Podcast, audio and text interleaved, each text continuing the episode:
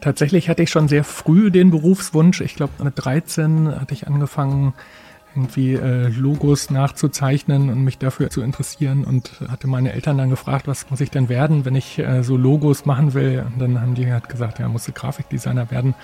Und deswegen war das für mich äh, von Anfang an klar, ja, ich muss Grafikdesigner werden. Das sehe ich auch als Qualität an dem Studiengang an, dass die Studierenden da die Möglichkeit haben, aus anderen Fachbereichen eben auch Wissen sich anzueignen und dort auch Dinge lernen, die vielleicht nicht genau zu ihrem Studiengang gehören. Aber sie haben ja auch die Aufgabe, dort Plakate zu gestalten, Broschüren zu gestalten zu Objekten, die sie entworfen haben. Und da geht es dann eben immer um die Frage, okay, was vermittel ich da jetzt eigentlich für ein Bild? Passt das dann zum Objekt oder ähm, passt das vielleicht nicht? Und gibt es auch noch was anderes als Times und Helvetica, die ich da verwenden könnte?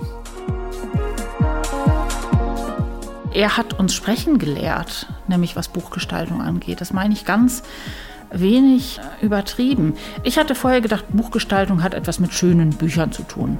Und er hat mich gelehrt, er hat uns gelehrt, dass es eigentlich nur um die Organisation von Wissen, von Menschen, von verschiedenen Haltungen geht. Wir haben mit vielen Buchgestaltern und Gestalterinnen schon zusammengearbeitet.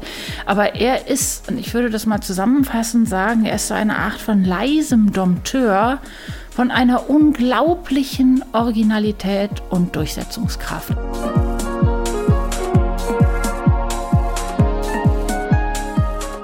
Leipzigs neue Seiten. Buchgestaltung zwischen Tradition und digitaler Zukunft. Ein Podcast der Stiftung Buchkunst Frankfurt am Main und Leipzig. Herzlich willkommen zu einer neuen Folge von Leipzigs neue Seiten, dem Podcast der Stiftung Buchkunst. Mein Name ist Nils Kahlefeld und ich habe heute einen Buchgestalter, Typografen und Grafikdesigner eingeladen, den nicht der Geist von Jan Tschichold oder der magische, wie Donnerhall scheppernde Lockruf der Buchstadt hier nach Leipzig gezogen hat, sondern viel profanere Lebensumstände. Vielleicht kommen wir da noch nebenbei darauf. Sein Schreibtisch steht allerdings in einer Ecke von Leipzig, in der wir mit unserem Podcast auffällig oft zu Gast sind, in der Kolonnadenstraße, der hipsten Platte der Stadt, wie manche sagen, bei den Kollegen von Büro Total. Herzlich willkommen, Thorsten Köchlin. Schön, dass du da bist. Ja, hallo Nils. Thorsten, du bist 1975 geboren, aufgewachsen im niedersächsischen Uelzen, somit kein Zonenkind, sondern klassischer Vertreter der Generation Golf. Gibt es ein Designartefakt oder ein Printprodukt, das in deiner Erinnerung für diese 80er Jahre BRD-Jugend steht? Ja, der Humor an der Sache ist tatsächlich, fahren wir einen Golf zu Hause? so, also insofern passt das. Golf 1? Ein, ich hatte lange einen Golf 2 bis vor wenigen Jahren, aber genau, mittlerweile ist es ein Golf 5, also auch schon etwas älteres Semester, aber beim Golf ist es geblieben. Nee, ich erinnere mich, dass meine Eltern damals immer die Zeit abonniert hatten. Und da gab es ja das Zeitmagazin dazu. Die Zeit wurde dann nach einer Woche ausgelesen und weggeschmissen, aber das Zeitmagazin selber wurde akribisch gesammelt und dann in Ordner gepackt, deren Rücken meine Mutter dann auch liebevoll beschriftet hat. Und somit gibt es dann eine breite Sammlung von Zeitmagazinen von 1980 bis, weiß ich nicht. Bis jetzt, weil das Zeitmagazin im Unterschied zum FAZ-Magazin äh, gibt es ja immer noch. Das stimmt, ja, genau. Aber irgendwann haben sie dann auch keinen Platz mehr gehabt im Arbeitszimmer.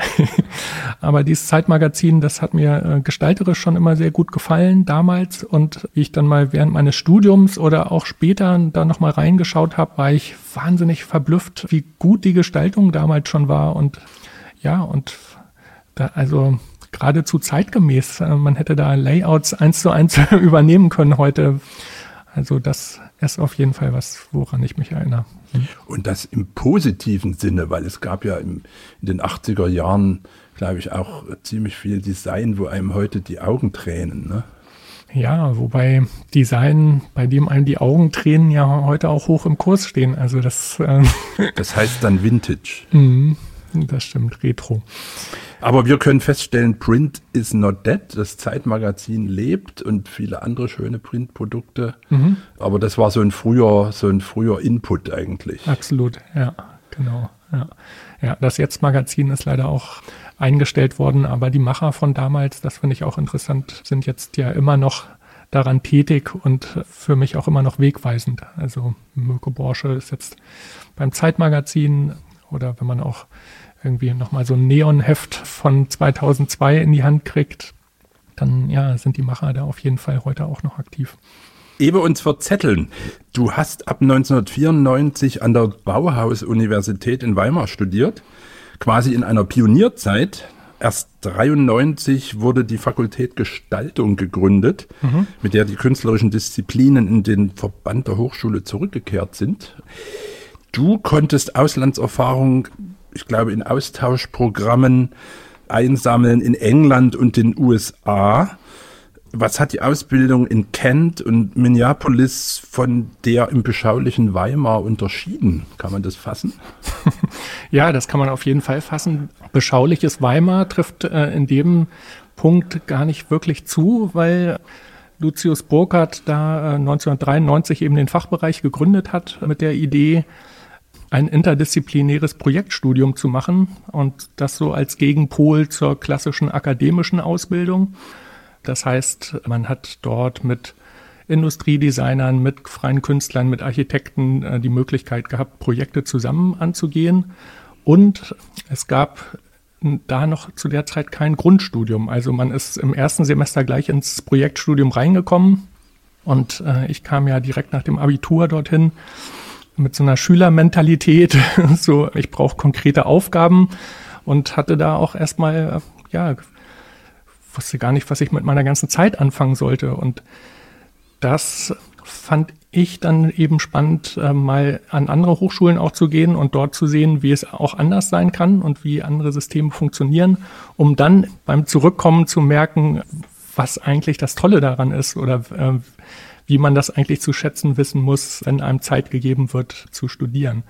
So, und in England war es zum Beispiel wesentlich schulischer. Da kommen die Studis ja schon mit 18, 19 ans College und durchlaufen da ein dreijähriges Bachelorstudium, was es damals eben in Deutschland ja nicht gab, sondern Diplom. Also da hat man konkretere Aufgaben gekriegt und das war aber tatsächlich dann mittlerweile ja schon im sechsten Semester ähm, auch gar nicht unbedingt dann viel besser für mich oder so. Und in Minneapolis war es dann eigentlich so die Mischung, da gab es auch Kurse, wo man aber dann an persönlicheren Projekten gearbeitet hat und wo es vor allem eine wahnsinnige Arbeitsintensität gab. Die Studierenden müssen da wahnsinnig viel Geld bezahlen, weil das alles Privatcolleges sind und haben da eben die Auflagen, Credit Points zu erfüllen im Semester, was wir zum Glück als Austauschstudenten nicht hatten. Du hattest ein Stipendium oder das wurde irgendwie finanziert? Oder? Das war ein Austauschprogramm von der Hochschule und man kann dann da ein Semester studieren und kostenlos wohnen und im Gegenzug dazu kommen eben auch äh, Amerikaner dann nach Weimar, um dort wohnen und studieren zu können. Und dann kam ich eben zurück nach Weimar und wusste das Projektstudium tatsächlich zu schätzen und habe dann auch verstärkt an eigenen Projekten gearbeitet und so die Möglichkeiten genutzt, die da drin stecken. Genau, mittlerweile hat sich dort sehr viel verändert. Es sind neue Professuren dazugekommen, andere Leute an der Hochschule. Ich denke auch, das Curriculum etwas geändert wurde. Aber damals hatte man diese vage Idee des Projektstudiums und äh, wusste vielleicht auch noch nicht so ganz genau, wie das eigentlich geht. Und äh, von daher ja, war das schon eine spannende Zeit. Ja, und in diesem Zusammenhang mit den Auslandserfahrungen ist es ja perfekt eigentlich. Ich glaube, da kommt man auch ziemlich selbstbewusst wieder und kann vielleicht vor Kraft gar nicht richtig laufen, ne, wenn man wieder zurück ist. Ja, das hat mir auch sehr viel Spaß gemacht, weil Dort gab es Lehrende, die äh, so von CalArts, California Institute of the Arts kamen und dort studiert haben und da jetzt auch teilweise unterrichten und Grafikdesign wesentlich illustrativer angegangen sind. Das war doch in Weimar dann immer recht funktional und von daher ja, war das gut. da nochmal so einen anderen Input zu bekommen.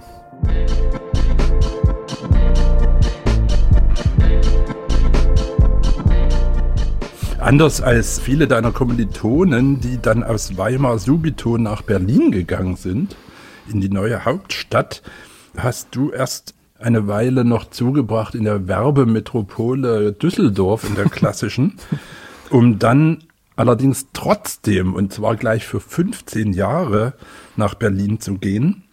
Seit 2018 bist du in Leipzig und deshalb natürlich idealer Gast für Leipzigs neue Seiten.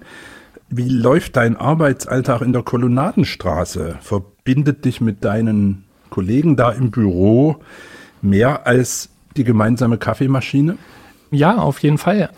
In der Kolonnadenstraße haben wir eine Ateliergemeinschaft, die Büro Total heißt. Und ich hatte in Berlin die Maria Magdalena Meyer kennengelernt, die damals zu der Zeit auch noch in Berlin war witzigerweise auf einer Veranstaltung der Stiftung Buchkunst. Oha, also, das hören wir gern. genau. Und sie ging dann wieder nach Leipzig und als wir dann nach Leipzig gezogen sind, habe ich mich mit ihr getroffen und äh, sie wusste, dass ich auf der Suche nach einem Atelierplatz bin und meinte, dort in der Kolonnadenstraße hat sie gehört, also gehen Leute weg und äh, da gibt es gerade Bewegung. Ich glaube, war da nicht Annalena von Helldorf mhm. saß da drin? Ne? Genau melde dich doch mal. Und dann habe ich mich bei dem äh, André Loll gemeldet, mich mit ihm getroffen und wir haben uns sehr sympathisch gefunden, glaube ich. Ich finde ihn nach wie vor sehr sympathisch. Und dann konnte ich da einziehen. Und genau, und das ist eine Ateliergemeinschaft, da sind zehn Leute. Das sind nicht alles HGB-Absolventen, sondern ich glaube sechs davon auch nicht alles äh, Buchgestalter, drei BuchgestalterInnen, ein Fotograf, zwei Schriftgestalter, ähm, eine Kuratorin, zwei Philosophen. Das ist ja eine also, super Mischung eigentlich. Genau, das ist eine total schöne Mischung. Das finde ich auch sehr angenehm. Und es gibt ja vorne einen, vielleicht hast du das schon mal gesehen, vorne einen Verkaufsraum, war ein ehemaliges Ladengeschäft, äh, wo einige drin sitzen und dann geht aber nach hinten auch noch ein Gang raus und da gibt es eben noch mal drei Räume auf der Seite und äh, einen Raum auf der anderen Seite, in dem wir verteilt sind. Und es gibt auf jeden Fall sehr regen Austausch innerhalb der Räume. Und wir sind, glaube ich, alle sehr beschäftigt.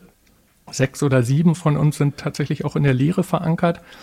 Und von daher kann man sich das nicht so vorstellen, dass es einen Arbeitstag gibt ähm, und von neun bis fünf immer alle da sind, sondern da ist jeder Tag unterschiedlich. Also meistens sind eigentlich nur drei, vier Leute da und mit denen kann man dann gemeinsam Mittag essen oder ja, oder sich so austauschen. Lässt sich denn das manchmal für Projekte fruchtbar machen? Also wenn es jetzt irgendwie vielleicht mal nicht schlecht ist, wenn man einen Auftrag hat oder etwas sich anbahnt und man kann dann sagen, oh ja, da frage ich mal unseren Philosophen. Den Philosophen. Das ähm, wäre theoretisch möglich. Umgekehrt kam das auf jeden Fall schon vor, dass die Philosoph, also vorher gab es eine andere Anthropologin dort, die an ihrer Masterarbeit geschrieben hat und eine Masterarbeit will ja auch gestaltet sein und da gab es dann schon auch Zusammenarbeiten.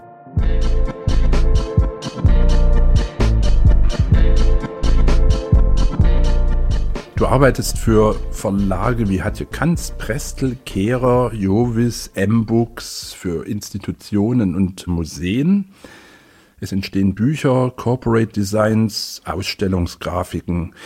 Ich bin im letzten Jahr über ein Band auf dich gestoßen, den du gemeinsam mit deiner Hamburger Kollegin Johanna Katte für das Deutsche Buch- und Schriftenmuseum gestaltet hast. Tiefenbohrung, eine andere Provenienzgeschichte.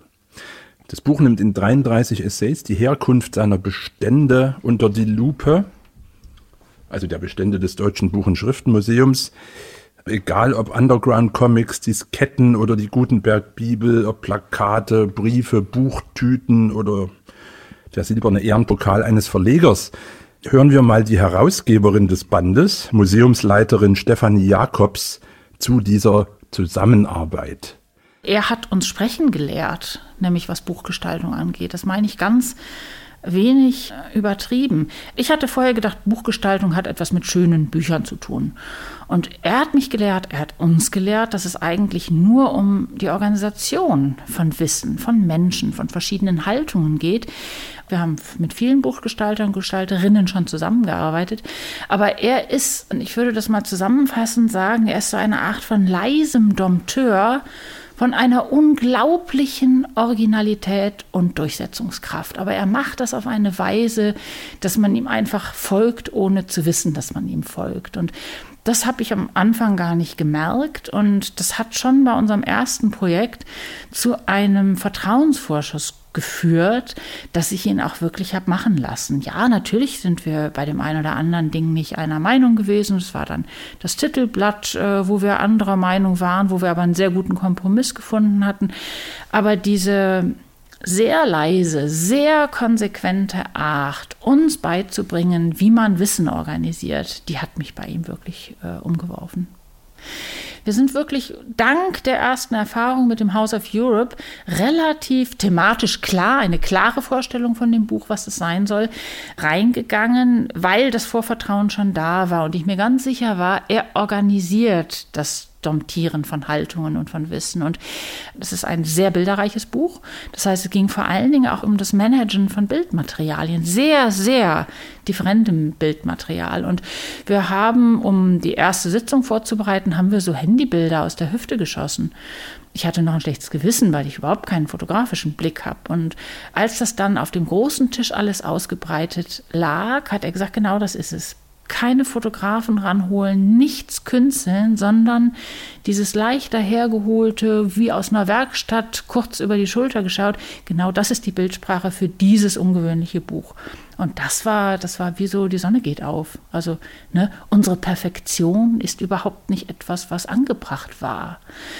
Ganz leicht kommt das heute daher, wenn man durch das Buch blättert, aber im Detail ist es mit einer Sorgfalt durchdekliniert, die eben nicht Handybild von Stefanie Jakobs bedeutet, sondern ganz sorgsam auf eine Perlenkette aufgereiht und damit auch kongenial diesem Inhalt gegenüber, der genau dieses auch macht. Der breitet aus verschiedene Werkstattszenen. Und das ist Thorsten Köchlin.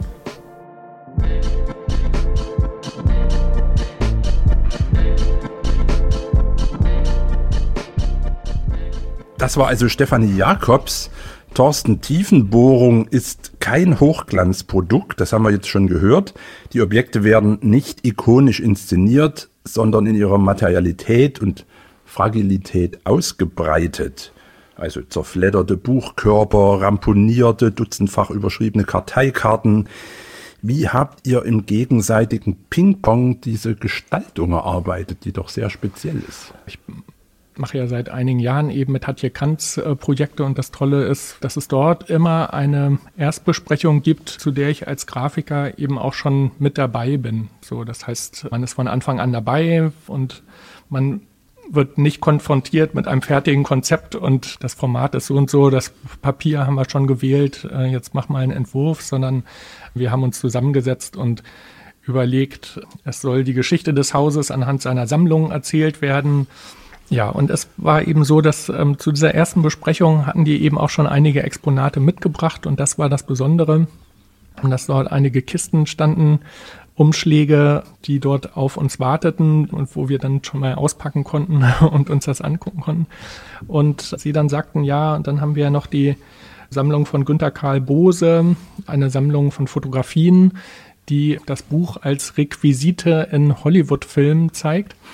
Stefanie Jakobs hatte von diesen Fotos ein schnelles Handyfoto gemacht, was die Fotos eben auf dem Stapel zeigt und äh, mit Post-its versehen zeigte. Und ich habe das Foto gesehen und gesagt, das ist es doch eigentlich, was wir haben wollen. Also da steckt ja so viel mehr Lebendigkeit drin und da habe ich richtig Lust zu kramen oder da, da sehe ich die Materialität auch so schön und auch wie viel es eigentlich gibt davon.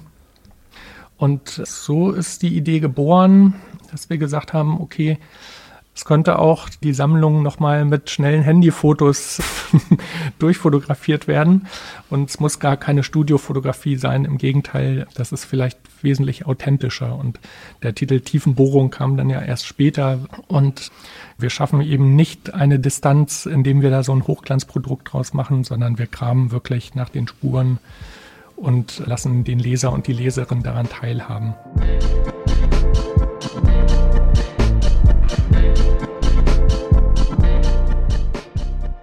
In den letzten Jahren hast du sehr viel für Hatte Kanz äh, gemacht. Mir ist noch ein Band aufgefallen bei der Recherche, der liegt jetzt auch hier vor uns. Er heißt Schön hier Architektur auf dem Land. Hm, das ist äh, gleichzeitig wohl eine Ausstellung für das Deutsche Architekturmuseum. Mhm. Kannst du vielleicht noch mal ein paar Sätze über dieses durchaus auch sehr spannende Projekt erzählen? Das ist der Katalog zur aktuellen Ausstellung im Architekturmuseum. Etwa die Hälfte aller Menschen wollen auf dem Land leben. Gleichzeitig haben wir dort eben so eine Fluktuation. Die Leute ziehen eher in die Stadt. Die ländlichen Regionen veröden. Es gibt keine Infrastruktur mehr. Der Bäcker muss zumachen, der Fleischer und so weiter.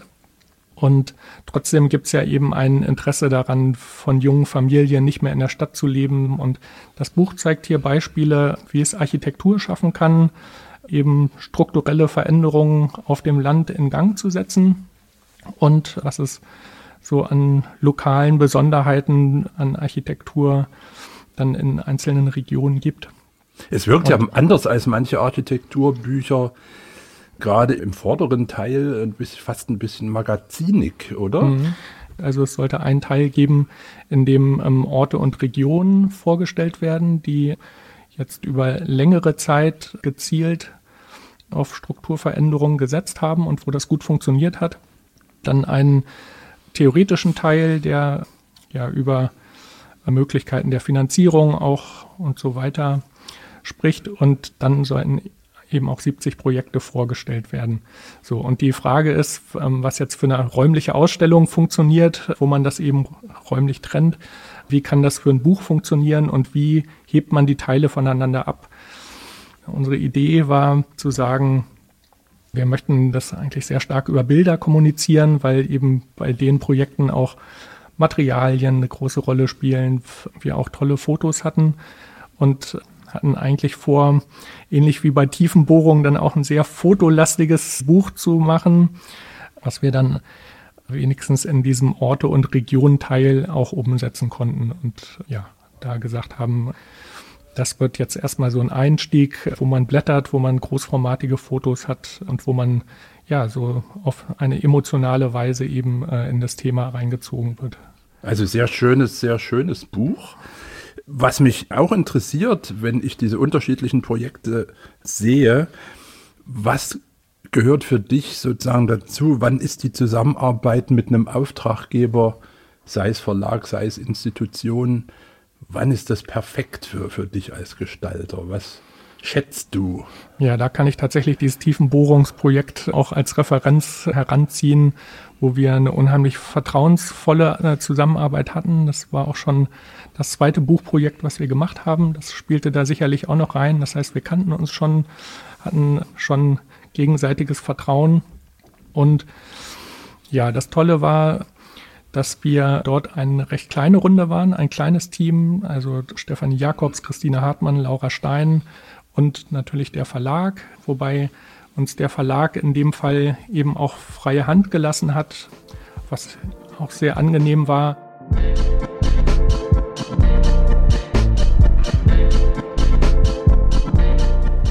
Vielleicht nochmal nachgefragt, Du hast Erfahrungen mit durchaus großen Verlagen wie, wie Hatte Kanz oder Prestel, das sind ja jetzt keine kleinen Häuser, aber auch mit kleinen Indie-Verlagen wie M-Books zum Beispiel aus Weimar. Mhm. Was ist die größere Herausforderung oder was ist fordernder? Also mit so einem großen Haus oder mit so einem kleinen Indie? Fordernder also sagen wir mal so, die Indie-Verlage haben natürlich den Vorteil, dass sie keinerlei Auflagen bekommen, was jetzt Verkaufszahlen angeht. Wobei die ihre Bücher ja auch verkaufen wollen. Das wollen die natürlich auch, aber sie haben eben auch die Freiheit äh, zu verlegen, wofür ihr Herz schlägt und es muss nicht auf Teufel komm raus Kasse machen. So. Und das hatte ich an der Zusammenarbeit mit M-Books auf jeden Fall sehr genossen, dass man da auch in so engen Kontakt, also man ist direkt mit dem Verleger und äh, den Herausgebern am Diskutieren und kann da eben auch äh, sich gut einbringen und so ein gegenseitiges Ping-Pong-Spiel oder gegenseitiges Vertrauen auch schaffen. Was war das für ein Projekt bei, bei M-Books? Das war ein Buch über das Schiller-Museum Weimar und der Herausgeber sind tatsächlich die Architekten. Herr Aschenbach war dabei. Ich weiß jetzt leider nicht ganz genau, wie, wie sein Büro hieß. Aber das war schon auch ein recht großformatiges, durchaus ja, ja. veritables Buch. Ich habe es neulich in der Hand gehabt. Also auch ein spannendes Projekt. Genau, absolut. Ja, und was ich auch sehr gerne mag, dann ist vielleicht alles ein bisschen improvisierter ähm, als jetzt beim größeren Verlag. Aber das macht ja auch diesen besonderen Geist aus. Also die Bücher wurden zum Beispiel gebunden bei dieser Buchbinderei im Tapetenwerk. Wir wohnen da gleich um die Ecke und Micha meinte dann äh, am Tag der Buchvorstellung, äh, ja, die Bücher sind noch nicht fertig und er müsste jetzt irgendwie nach Leipzig fahren. Er hat aber gar kein Auto, müsste sich ans leihen und so weiter. Und du wolltest doch eh kommen, kannst du nicht irgendwie die Bücher dann beim Buchbinder abholen und mitbringen? Und genauso haben wir es dann auch gemacht, dass ich dann da als Grafiker selber noch die Bücher mitbringe, mitbringe zur Buchvorstellung, ähm, fand ich schon sehr, sehr schön. Das hat sehr viel Spaß gemacht. Ja. Das ist so ähnlich wie bei äh, dem Konzert einer kleinen Indie-Band, wo man die Leute dann noch am Merch-Stand nach dem Konzert trifft. So. Genau, ja. Und das ist doch dann zum Greifen nah und auch, ja, sehr sympathisch auf jeden Fall.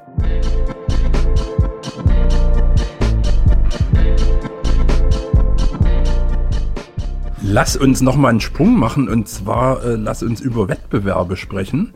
Du hast, wie ich bei der Recherche gesehen habe, beim Wettbewerb der Stiftung Buchkunst um die schönsten deutschen Bücher gewonnen. Also du hast äh, preisgekrönte Bücher dabei gehabt. Kannst du dich noch an das letzte erinnern? Wann war das? Ich, das habe ich nämlich nicht im Kopf.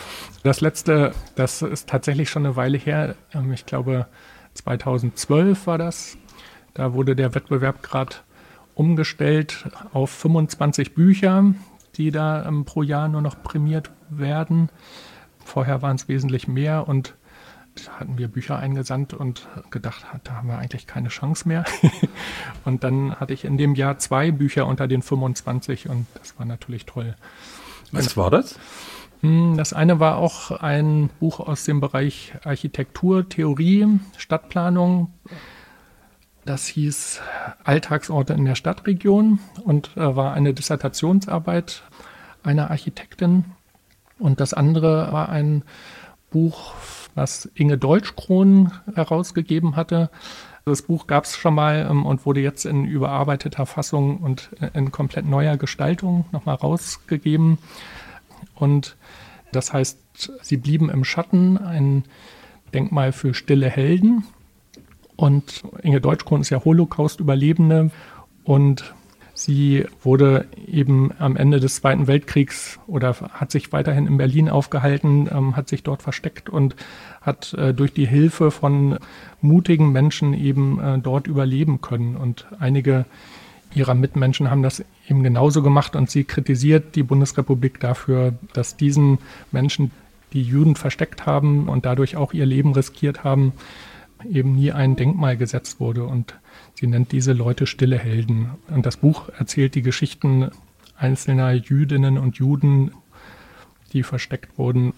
Wenn du in einem Jahrgang zwei prämierte Bücher hast, gehen da die Sektkorken auf oder also was macht das? Was bedeutet so eine Prämierung in einem, in einem renommierten Wettbewerb? Das freut mich einfach in erster Linie. So, ähm, Schlicht und einfach. Also genau, das kann man gar nicht anders sagen. Also es ist dann nicht so, dass danach die Aufträge nur so reinpoltern oder so. Das ist es nicht, sondern es ist einfach eine schöne Anerkennung, weil das auch Bücher waren, wo ich die Herstellung selbst gemacht habe, die Bilder selbst bearbeitet habe und dann auch hinterher noch in der Druckerei am, beim Andruck stand. Und das ist dann dafür natürlich eine schöne Ehrung. Oder sagen wir mal so, ich wurde ja dann in den darauffolgenden Jahren zu Jurys eingeladen, von der Stiftung Buchkunst auch erst Förderpreis für junge Buchgestaltung und in den Jahren darauf ähm, für den Hauptwettbewerb die schönsten deutschen Bücher. Und da lernt man natürlich auch wieder Leute kennen, mit denen man dann möglicherweise auch in den Folgejahren dann nochmal zusammengearbeitet hat oder wo es einfach schön ist, die kennengelernt zu haben.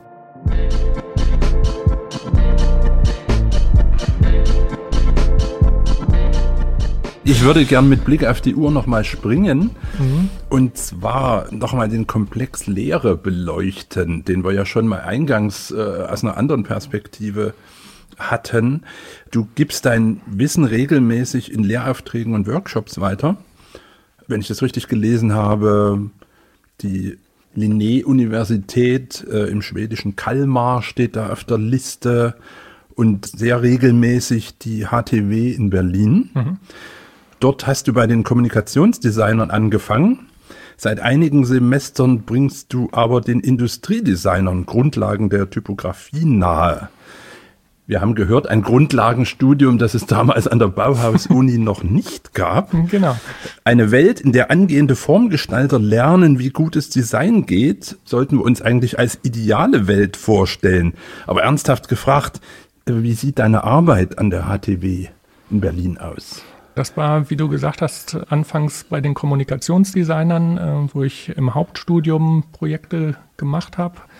Wenn ich da einen Buchgestaltungskurs gebe, dann kommen die Studierenden in der Regel mit ihren eigenen Themen, ähm, die sie für ein Buch verarbeiten wollen ähm, und bringen deswegen eben auch schon so ein eigenes Interesse mit und eine eigene Motivation, was super ist. Und wir schauen uns dann das Material an oder das Thema an und überlegen, wie könnte man da eine Geschichte draus erzählen. Ja, bei den Industrial Designern geht es in erster Linie darum, zu vermitteln, dass Typografie immer auf zwei Ebenen kommuniziert. Das ist zum einen das, was man lesen kann ähm, und zum anderen eben auch das, was man sehen kann, also das Bild, was Typografie vermittelt und dass jede Schriftart einen Charakter in sich trägt, den ich dann gezielt einsetzen kann, der entweder mit dem, was man lesen kann, zusammengeht oder eben im scharfen Kontrast dazu steht. Dann ist der Kurs eben auf Typografie und Layout ausgerichtet. Das heißt, wir machen auch Übungen zu Rastersystemen, Organisationen von Bild- und Textmaterial auf einer Seite und solche Dinge. Aber ich würde mal sagen, als Nicht-Insider, dass das für eine Ausbildung von Industriedesignern ein recht äh, innovativer Ansatz ist, sie in der frühen Phase des Studiums mit äh, Fragen von Typografie bekannt zu machen. Mhm, absolut, das äh, sehe ich auch als Qualität an dem Studiengang an, dass die Studierenden da die Möglichkeit haben, aus anderen Fachbereichen eben auch Wissen sich anzueignen und dort auch Dinge lernen, die vielleicht nicht genau zu ihrem Studiengang gehören. Aber sie haben ja auch die Aufgabe, dort Plakate zu gestalten, Broschüren zu gestalten zu Objekten, die sie entworfen haben. Und da geht es dann eben immer um die Frage, okay, was vermittel ich da jetzt eigentlich für ein Bild? Passt das dann zum Objekt oder ähm, passt das vielleicht nicht? Und gibt es auch noch was anderes als Times und Helvetica, die ich da verwenden könnte? Hast du schon Studierende rumgekriegt, äh, sozusagen nochmal völlig umzuswitchen und jetzt Typografie zu studieren? Also es gibt tatsächlich einige, die ähm, das Industrial Design Studium beginnen und noch gar nicht so ähm, darauf festgelegt sind, dass sie überhaupt Industrial Design machen wollen, die eine starke Affinität zu Grafikdesign mitbringen und ja, die dann anschließend vielleicht auch in Büros arbeiten, die Grafik und Industrial Design ähm, vereinen.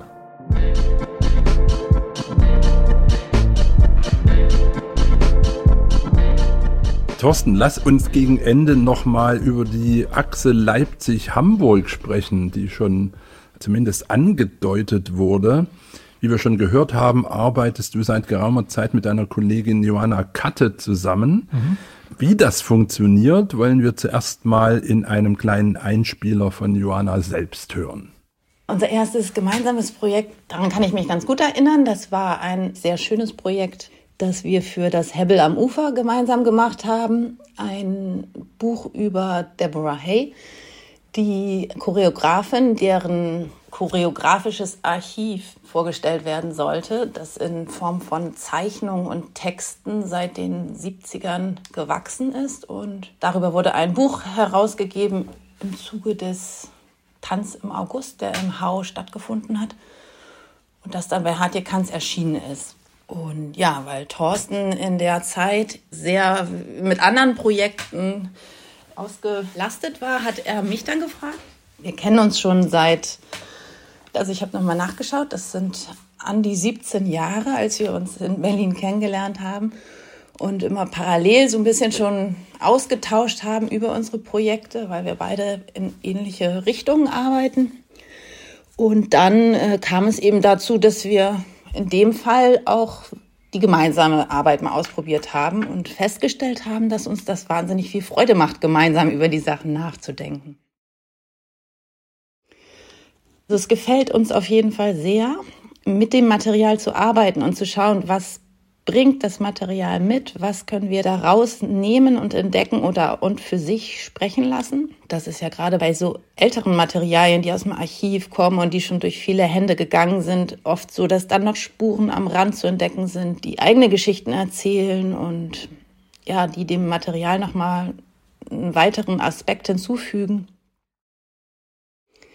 Was mir ja ganz besonders gut gefällt an unserer gemeinsamen Arbeit ist eigentlich, dass wir wirklich sehr gleichberechtigt und auf einer Wellenlänge an diesen Projekten arbeiten. Also es ist schon so, dass einer federführend das jeweilige Projekt umsetzt, aber in der Entwicklung und in den Überlegungen und unseren Gesprächen sind wir uns oft einig, beziehungsweise der andere findet Worte für das, was der andere noch nicht finden konnte oder gesehen hat in dem Augenblick und wir spielen uns so schön die Bälle zu, dass man da ganz herrlich gemeinsam Ideen entwickelt und weiterdenkt und so zu Lösungen kommt, die man vielleicht alleine nicht gefunden hätte und auch eben, dass es einfach sehr herrlich erfrischend und ja, einfach Spaß macht, mit Thorsten zu telefonieren.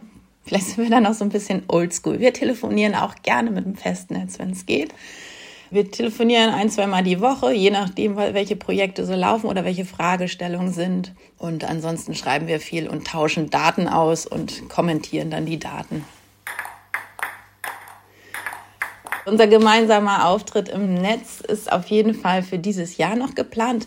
Also wir treffen uns nächste Woche tatsächlich, um gemeinsam die Bücher der letzten Projekte zu fotografieren und auch das Konzept für unseren Webauftritt dann mehr oder weniger festzuzurren, so dass wir dann wissen, wie wir es umsetzen und dass möglichst noch in diesem Jahr wirklich auch was von uns mal gemeinsam zu sehen ist. Im Netz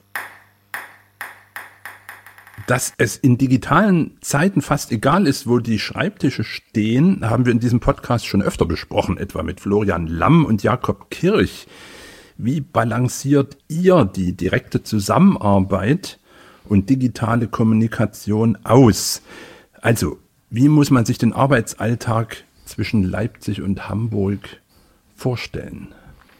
Ja, mit sehr viel Kommunikationsaufwand auf jeden Fall. Also mit vielen Devices auch, oder? Mm, das gar nicht mehr. Also ähm, wir schreiben uns viele Mails und schicken häufig PDFs hin und her von Entwürfen und ja, telefonieren aber auch fast jeden Tag. Also wenn es dann zu umfangreich wäre, für eine Rückmeldung auf ein PDF äh, alles einzutippen, dann greift man eben zum Hörer. Das ist ja auch kein Problem. Genau, aber ich empfinde es als sehr angenehme Zusammenarbeit. Genau, mit Joana verbindet mich ja schon eine sehr lange Freundschaft. Ich glaube, ähm, Anfang der 2000er haben wir uns äh, zum ersten Mal getroffen in Berlin und genau, und seit, ich glaube, so sechs, sieben Jahren auch so aus der Not heraus geboren. Ich habe gerade wahnsinnig viel auf dem Schreibtisch, habe jetzt noch eine Anfrage, weiß gar nicht, wo mir der Kopf steht. Ähm, hast du irgendwie gerade noch Zeit? Ja, ich kann da einspringen. So ging das los, dass äh, wir da so Entwürfe hin und her geschoben haben und ja, und gemerkt haben, dass es eigentlich total gut funktioniert und haben das im Anschluss eben häufiger gemacht und jetzt geht es ausschließlich so. Das eigentlich wirklich sowas zusammen, sowas ganz natürlich zusammengewachsen. Was schätzt du an ihr? Mm, sie bringt ein unheimlich gutes Auge für Typografie mit auch und ja, hat was so Mikrotypografie angeht, so Auszeichnungen hier mal nicht ins Raster gesetzt, sondern einmal zwei Rasterzellen weiter nach links äh, und dann sieht es gleich viel interessanter aus. Da ist sie wirklich richtig gut drin und sie hat ja am Werkplatz Typografie in Arnheim studiert und da sehr viel mitgebracht und das sind immer wieder gute Einwürfe, die da kommen. Es ist aber auch so, dass ihr dann beide an dem Projekt arbeitet. Es ist nicht so, dass ihr an völlig entgegengesetzten Enden des Bauwerks irgendwie tätig seid, jeder sozusagen nur auf seins guckt, sondern es ist wirklich ein sehr enges Hin und Her und Ping-Pong. Genau, also es ist schon so, dass wir am Anfang eines Projekts sagen, okay, das liegt jetzt stärker in meiner Hand oder in Ihrer Hand. Wenn das jetzt ein Projekt in Leipzig ist, macht das natürlich Sinn, dass ich das übernehme oder ein anderes Projekt irgendwo in Norddeutschland, weil sie da viel dichter dran ist, so oder oder wie eben gerade die zeitlichen Kapazitäten sind. Also da ist schon immer einer oder, oder eine hauptverantwortlich für ein Projekt und Genau, am Buch kann man dann schwer zu zweit arbeiten, eigentlich, wenn es um die Ausführung geht. Aber im Entwurfsstadium und im gegenseitigen Feedback und so weiter ähm, funktioniert das dann schon gut. Also deswegen es ist schon berechtigt, wenn da immer beide Namen drunter stehen, weil es ist, sind tatsächlich eben auch in allen Büchern Meinungen und Ideen von beiden drin, aber ein Buch liegt dann meistens bei einer Person. Apropos beide Namen, ihr wollt künftig im Auftritt noch enger zusammenrücken, hast du mir erzählt im Vorgespräch. Was ist da geplant? Was habt ihr da in der Pipeline? Kann man da schon mal ein kleines bisschen was erzählen? ja, also Genau, wir schreiben jetzt eben üblicherweise unsere beiden Namen ins Impressum, Joanna Katte, Thorsten Köchlin, je nachdem, wer das Buch hauptsächlich bearbeitet hat, steht dann mein Name oder ihr Name davor. Wir haben aber das Gefühl, das, was sowieso schon da ist, also so eine enge Zusammenarbeit und ja, eigentlich so ein, dass wir so ein Team sind, das eben auch nach außen sichtbar zu machen und eben damit deutlich zu machen, wir sind eigentlich nicht zwei Einzelkämpfer, sondern äh, wir arbeiten als Team zusammen. Die Wortmarke genau. gibt's schon. Die Wortmarke gibt's noch nicht. Die ersten Entwürfe für eine Website gibt's, aber ja, wie das so häufig ist mit der Eigenwerbung, ähm, die steht dann immer hinter laufenden Projekte zurück und da weiß man dann nie so genau, wie schnell das vorangeht und wann das dann wirklich mal realisiert wird. Aber die Planung für die mittelfristige Zukunft ist es auf jeden Fall. Ihr habt gerade einen Ausstellungsband für das Deutsche Historische Museum gestaltet. Uh, Roads Not Taken heißt das Projekt. Das Buch erscheint bei CH Beck. Und da geht es unter dem Schlagwort Es hätte auch anders kommen können um Zäsuren deutscher Geschichte. Wenn man das jetzt mal aufs Biografische wendet, was wäre aus Thorsten Köchlin geworden, wenn er nicht Grafikdesigner geworden wäre? Tatsächlich hatte ich schon sehr früh den Berufswunsch. Ich glaube, mit 13 hatte ich angefangen, irgendwie äh, Logos nachzuzeichnen und mich dafür zu interessieren und hatte meine Eltern dann gefragt, was muss ich denn werden, wenn ich so Logos machen will? Und dann haben die halt gesagt, ja, musst du Grafikdesigner werden. Und deswegen war das für mich äh, von Anfang an klar, ja, ich muss Grafikdesigner werden. So, dann äh, gibt's aber natürlich die Hürde äh, mit einer Aufnahmeprüfung an der Kunsthochschule. Und da bin ich auch an einer Kunsthochschule abgelehnt worden. Und da hat sich dann natürlich tatsächlich die Frage gestellt, was macht man da? Aber man kann dann natürlich auch erstmal eine Lehre als Schriftsetzer zum Beispiel machen oder heute heißt das dann vielleicht Mediengestalter oder sowas und dann ein Jahr später nochmal einen Anlauf starten. Aber so weit kam es dann gar nee, nicht. Es gab, es gab jetzt tatsächlich keinen Plan B oder also von diesem Plan, Grafiker werden zu wollen. Und ich mache das bis heute ja, da bin ich einfach absolut überzeugt, dass das das ist, was ich machen möchte.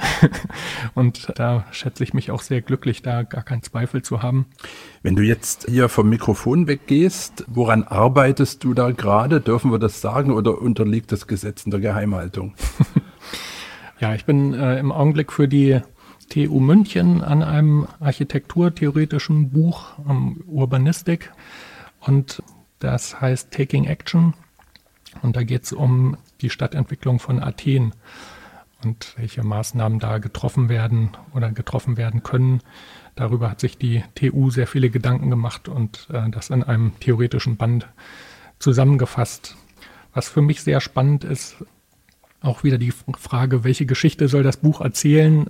Wie schafft man das, da noch eine Übersetzung zu finden, die zu diesen teilweise recht theoretischen Texten dann äh, doch auch einen emotionalen Zugang ermöglicht. Genau. Und das ist im Augenblick an meinem Schreibtisch.